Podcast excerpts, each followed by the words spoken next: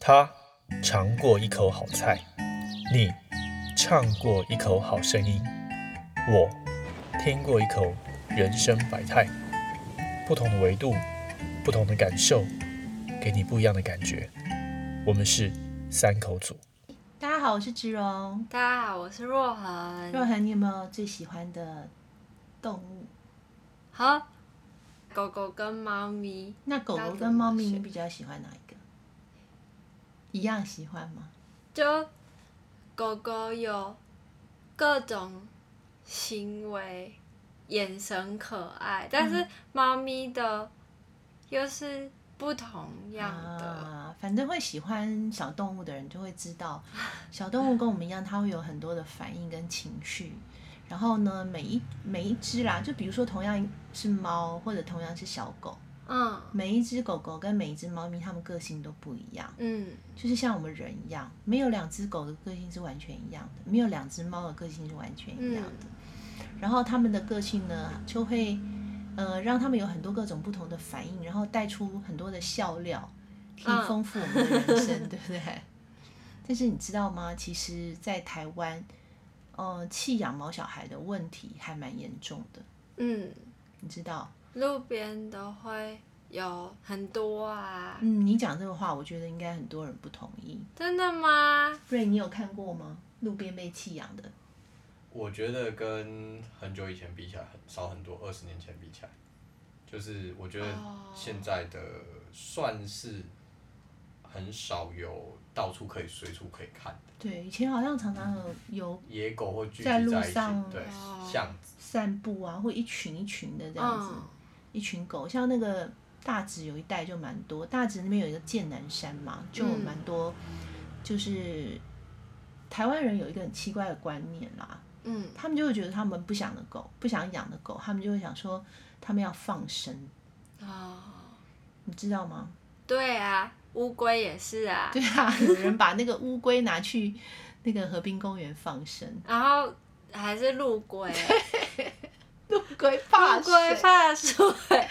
对，然后你真的是放生吗？其实真的是放它死啦。嗯嗯，真的。然后，嗯，我自己是大概在几年前啊，应该十年十年前吧，嗯因为我们家来了一只老狗，就是我先生他带来了一只老狗。这只老狗是他从小从这只狗小时候就开始养它，嗯所以我认识这只狗的时候，这只狗已经十几岁了，但它个性很凶，就会哇，咬人。十几岁其实已经蛮老的了耶。哦，它精神很好啊，它不是它不是一般的狗，你知道吗？它就是那种混柴犬，然后脾气很硬的，像个老兵。柴犬脾气都超差。我就说每一只狗个性不一样，它就很像那种，就是很像那种老兵性格，嗯，非常的规律，然后该吃饭的时候他要吃饭，该嗯睡觉的时候他要睡觉。然后我那时候刚认识他嘛，我就不知好歹去摸他，就被他狠咬。然后我现在就来救我，然后我现在也被狠咬，我们两个被咬的满地都是血，啊，而且是那种滴滴答答滴在。滴在那个木头地板上会有声音的那种。嗯，然后我们就去急诊嘛，然后急诊的时候，那个医生就看到我们就忍不住，他就笑了，他说：“你们两个打架哦、然后我们就说被狗咬，然后他就说：“哈哈哈哈哈哈，你们被狗咬！”哈哈哈为什么要笑？因为我们两个看起来很狼狈。然后我是右手被咬，他是左手被咬，然后我们两个人的手上都是滴着血这样子。嗯然后他就帮我们急救啊，然后打破伤风这样，然后他就问我们说：“你们这只狗的下场会怎么样？”我们就说：“没有啊，不会怎么样啊。嗯”对，然后我们就回家了。然后这只狗后来大概隔了三周吧，它又咬了我一次，嗯，咬在我的脸上。哇，靠脸吃饭。对呀、我靠脸吃饭，而且三天后我要上节目，哇我，要上节目要上妆，我整个右脸那怎么肿的，办？就我去买了一个消肿的东西来擦，嗯，然后我用盖斑膏把那个它咬的那个伤口盖起来。嗯然后化了一个妆这样，但是其实我整个脸就是还是有点左右不均这样。嗯听到这里，大家应该很多人会觉得说，像这样的狗，它应该就是有病哈。嗯。可是我觉得，这是我后来后来的认知啊，就是我先生那时候有讲说，他觉得这只狗好像要被应该要被安乐，因为它哦。其实在国外就是如果它咬主人攻击主人。就，已经要被安乐了。可是我就觉得说，呃，这只狗会咬人一定有它的原因，嗯。所以我就去上网找了一下，我就找到那个训犬师，嗯。你知道台湾的训犬师不是在教教狗的，不是在教狗的，教人 对，所以就变成我跟我先生两个人上了一个围棋，呃，我们上了五次课，一次课四个小时，总共上了二十个小时的训犬课。嗯然后在这个训犬的过程中，我们要学习怎么样跟这只狗相处，然后要教会它服从。哦，所以你知道吗？其实一只狗有问题，有时候是人不会带吗？没有一只狗是真的有问题，而是主人有问题。所以当一只狗出现问题的时候，其实最应该要反省跟改变的是主人。嗯你没有让他知道说你才是老大，那你要哦教他，然后你要学习怎么去跟他相处。嗯所以我们上完训犬课之后呢，这只狗的行为就改善，就获得改善。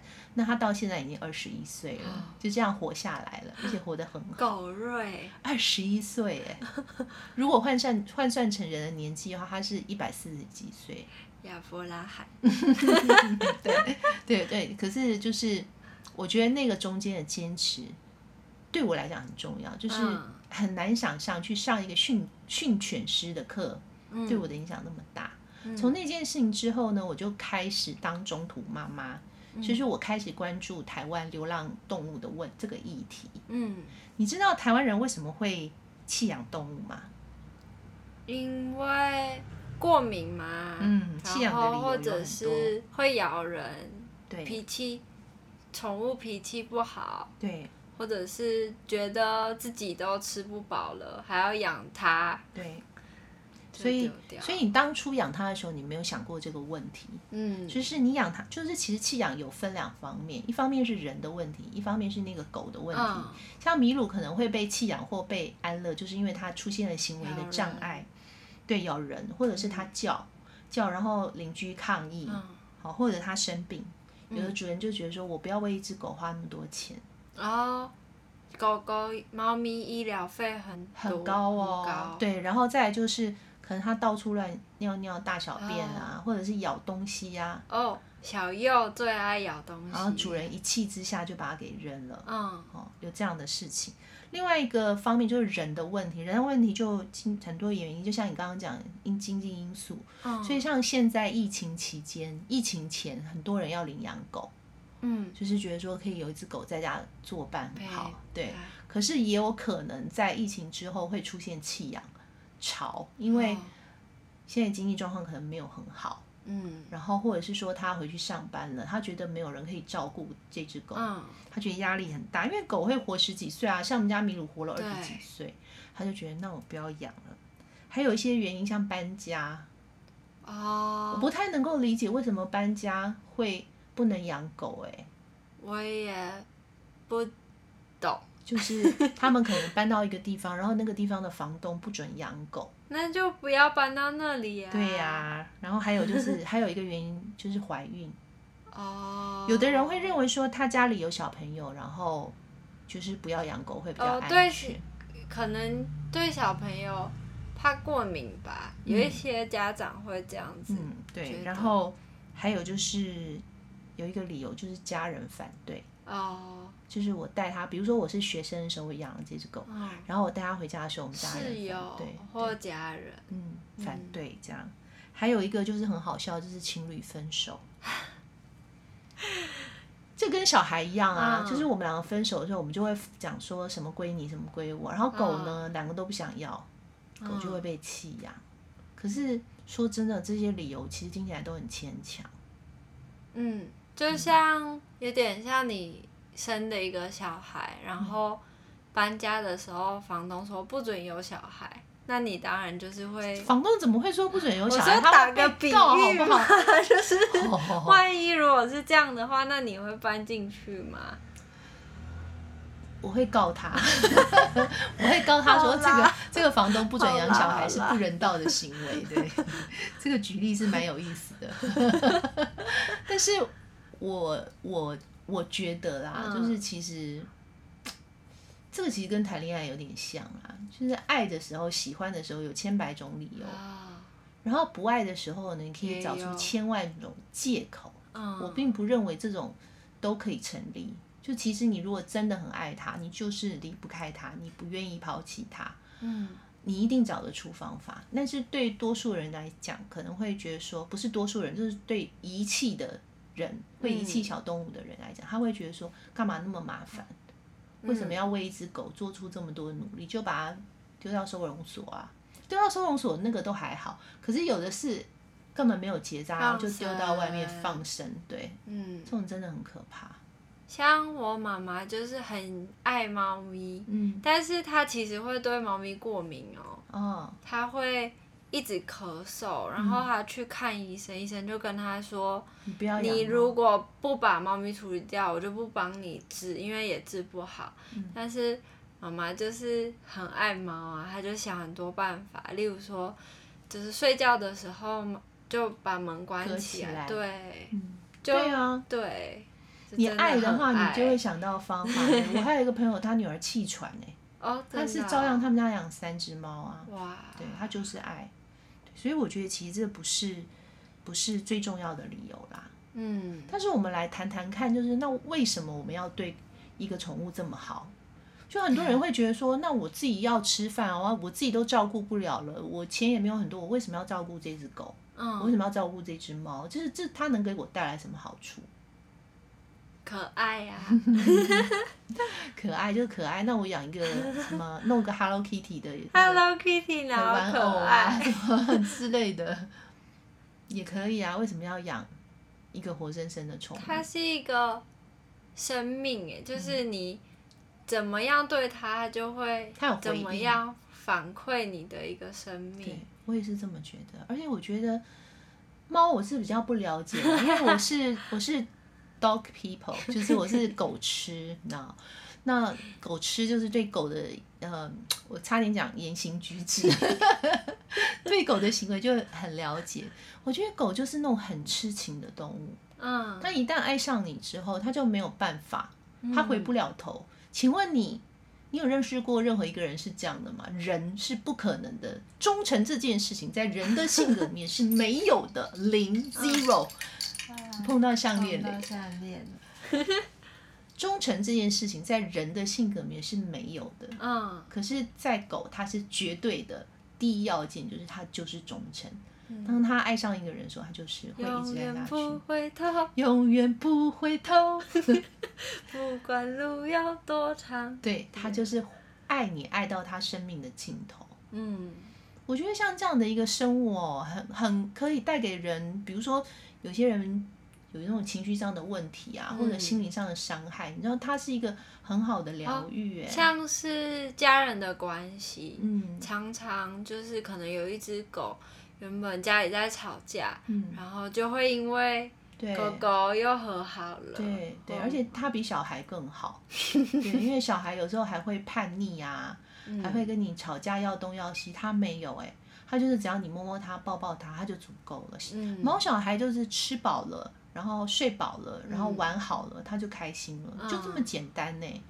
然后他可以就是把你当成他生命的全部。嗯像这样的一个小动物，你舍得离开它吗？像我自己养了一只狗，叫做斑斑嘛，哈，它陪了我七年。那其实它就是算很早就离开这个世界，但是我收养它的时候，我不知道，也许它有一些慢性疾病，我不晓得。然后其实我收养他刚开始就花了很多的医药费，嗯嗯，但是在那个过程当中，我觉得他改变了我的生命，哎，嗯不是我救了他，是他救了我，你知道吗？尤其是我收养他那个时候，刚好我的小孩长大，就是我经历我人生中所谓的空巢期，空巢期就小孩子离家，哦，然后妈妈本来是那个叫比喻成母鸟啦，就照哺育小鸟，然后小鸟都飞走了，所以就空巢期。那其实对一个妈妈来讲，那一段时间是很难熬的。嗯还好我有斑斑，因为斑斑给我全然的爱，而且我有很多话都会跟他讲，我就会很自然的做事的时候，你就会跟他讲说，斑斑，我们今天来住来煮什么什么，好不好啊？我们今天一起出去玩，我们去晒太阳，好不好啊？我就会一直跟他讲话，嗯然后晚上他会陪着我一起睡。嗯我们做什么事情都一起，嗯所以他真的给我生命带来太多太多的快乐。当然，他走的时候，我就非常非常的痛苦。嗯，我也有很多朋友讲说，我再也不要养狗了，因为我受不了失去它时候的那种。痛苦，对不对？但我不会这么想，嗯我觉得这个世界上有非常多的毛小孩需要我们的爱。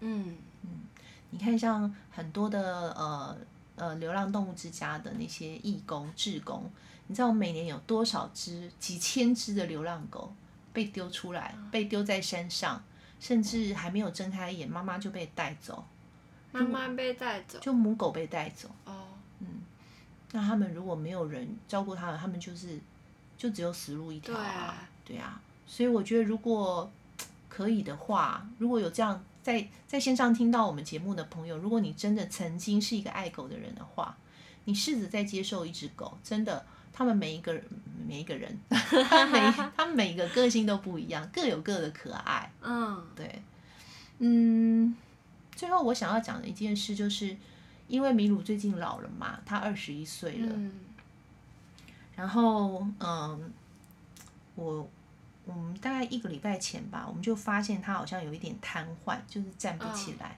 刚开始我们以为他是中风，后来就发现说他可能是骨刺。总而言之，就是他哦活到了他生命的尽头。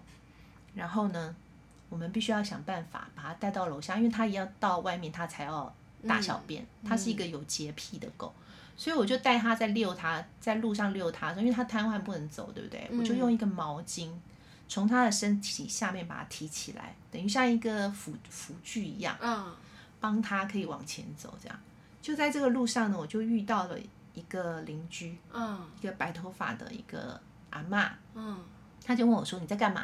我说：“我在遛狗啊。”他说：“阿姨没行哦。”我说：“阿姨丢老啊。嗯”阿妈说：“哦，可以这样哦。”他一过一会，说：“哦，他二十一岁。”那个阿妈就肃然起敬，你知道吗？就对那对我们家那只米鲁肃然起敬，说：“家老哦。” 然后他就过一会儿他就不见了。嗯，然后又回来带了一个小孩，大概国中生吧，嗯国一国二这样。他就说：“你看，你看。”他就说：“他就跟我说，对不起啊，我带小孩来看一下。说嗯好啊，好啊，你看啊，这样。我那时候心里就在想说，知道阿妈为什么带他来看吗？阿妈，阿阿妈觉得活到那么老很厉害吗？嗯，我觉得不是。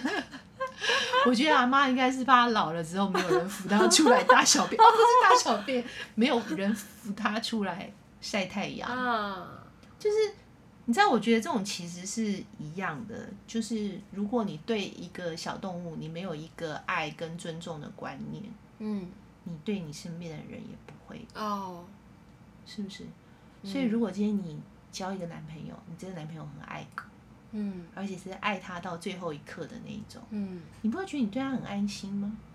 嗯对不对？他一定会爱你到最后一刻啊！所以我觉得这个阿妈她其实带她的小呃小孙女出来做一个生命的教育，等一下，我们不是有一集有说男人惹怒女人的一点，是什么？狗都比你们还重要，这样怎么办？哦，没有没有，他不是说狗比你们重要，他就说如果狗不见了，你们都不要回来。对啊，啊，为什么狗会不见呢？狗当然不会不见啊，你才会不见啊，对不对？如果这个家庭都很爱狗，不是只有这个男的爱狗的话，这只狗应该是他们家所有，就像你刚刚讲的，嗯是他们家庭的一个调和剂啊。嗯怎么会不见呢？对对不对？大家应该都很关心啊。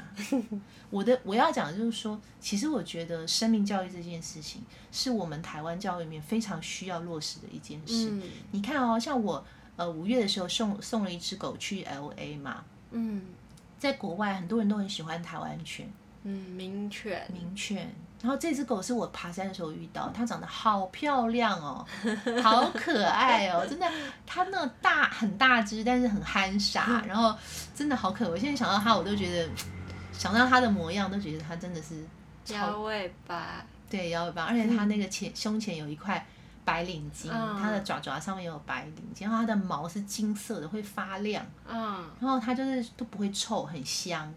然后唯一的缺点就是它很大只，它十八公斤，很大只，很可爱、啊，很可爱。这大只狗都傻傻的，对不对？可是你看，像它走在路上啊，有一些行人看到它会怕哦哦。可是你知道它在国外啊，他们的主人带他们去一些山林活动啊，嗯或者什么户外活动，他们就是会觉得带狗狗这样子对，很骄傲，嗯很骄傲，对。所以我在想说，是不是我们也要学着对动物有这样的一个尊重？嗯因为其实一个国家的进进步与否，其实也要看看他们对动物的一个对待的方式。嗯嗯这就不得不啊，算了，不想讲最近的那个 有一个时事新闻，就是有一些猫咪被被处理掉了。哦对啊，我觉得其实对啊，我觉得其实我们真的好需要一些对生命尊重的那个观念，嗯对不对？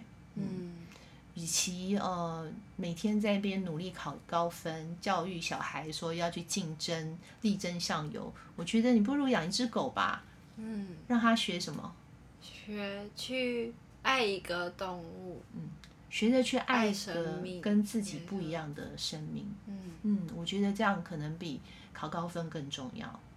我也觉得，好喽，我希望呃，透过今天我们的分享，能够让你呃对你身边的小动物多一份关爱。